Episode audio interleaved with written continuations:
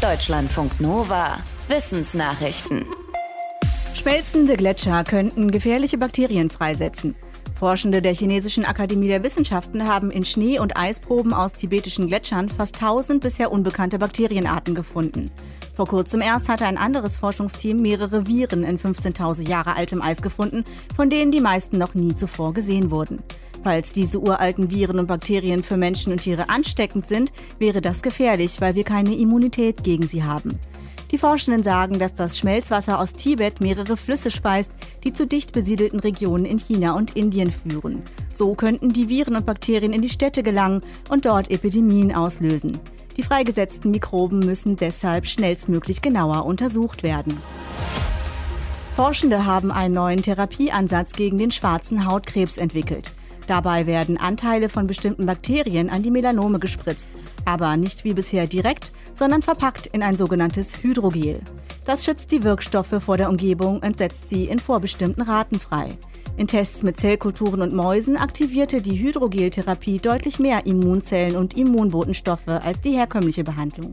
Außerdem unterdrückte sie die Bildung von Metastasen in der Lunge.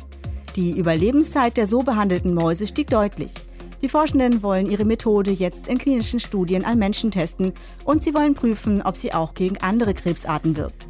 Schwarzer Hautkrebs ist die aggressivste Variante des Hautkrebses. Wenn der Tumor früh entfernt wird, gibt es gute Chancen auf Heilung.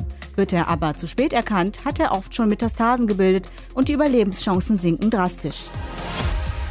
Der Klimawandel zwingt Tiere und Pflanzen dazu, sich anzupassen. Bei den afrikanischen Wildhunden geht das aber leider nach hinten los. Sie pflanzen sich wegen der steigenden Temperaturen deutlich später im Jahr fort als noch vor 30 Jahren. Trotzdem überleben weniger Welpen als früher. Forschende aus den USA und Australien haben das Verhalten der Wildhunde in Botswana ausgewertet. Sie stellten fest, dass die Wildhunde ihren Nachwuchs im Schnitt rund drei Wochen später bekommen als zu Beginn des Untersuchungszeitraums 1989. Dadurch haben sie bei der Geburt zwar immer noch die kühleren Wintertemperaturen, was gut ist. Die Nestphase, in der die Jungen sich im Bau aufhalten, rückt aber näher an den heißen Sommer. Am Ende überlebten weniger Nachkommen als früher. Die Forschenden vermuten, dass möglicherweise die erwachsenen Tiere bei Hitze weniger jagen und deshalb die Jungen und ihre Muttertiere nicht genug Nahrung bekommen. Afrikanische Wildhunde gelten als bedroht. Desinfektionsmittel im All entdeckt. So könnte man dieses Forschungsergebnis eines Teams des Max-Planck-Instituts für Radioastronomie in Bonn zusammenfassen. Konkret haben die Astronomiefachleute zum ersten Mal das organische Molekül Isopropanol im Weltall nachgewiesen, in einer kalten Gaswolke ungefähr im Zentrum der Milchstraße. Isopropanol wird bei uns auch oft zum Desinfizieren von Oberflächen benutzt. Es handelt sich laut den Forschenden auch um die größten Alkoholmoleküle, die je im Weltraum festgestellt wurden. Ethanol hat man auch schon nachgewiesen, da sind die Moleküle aber kleiner. Die Fachleute vermuten, dass sich die Alkohole in den Eiskrusten interstellarer Staubkörnchen bilden.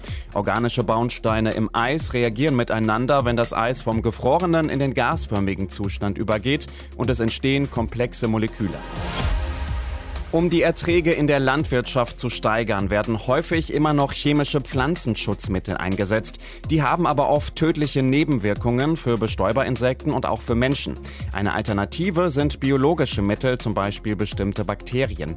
Diese Bakterien leben in Symbiose mit kleinen Fadenwürmern. Die Würmer wiederum dringen in Insektenlarven ein und setzen dort die Bakterien frei, wo sie zahlreiche Giftstoffe produzieren, die zum Tod der Larven führen. Jetzt haben Forschende der Uni Mainz entdeckt, dass ein solches Bakterium auch gegen Pilzbefall von Pflanzen helfen kann.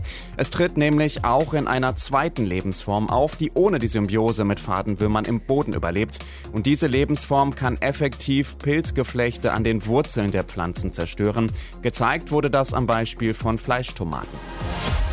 Die App BirdNet ist bei Vogelfans sehr beliebt. Sie kann verschiedene Vogelarten nämlich am Gesang erkennen. Entwickelt wurde die App von der TU Chemnitz und der Cornell University in den USA. Das Team dahinter wollte wissen, ob sich die aufgenommenen Vogelstimmen der Nutzerinnen und Nutzer auch wissenschaftlich verwerten lassen. Konkret, ob die App zuverlässige wissenschaftliche Daten liefert.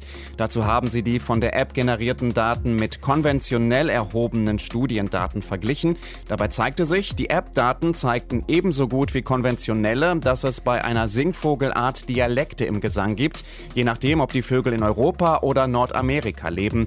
Auch die Wanderung von Zugvögeln ergab sich zuverlässig aus den App-generierten Daten.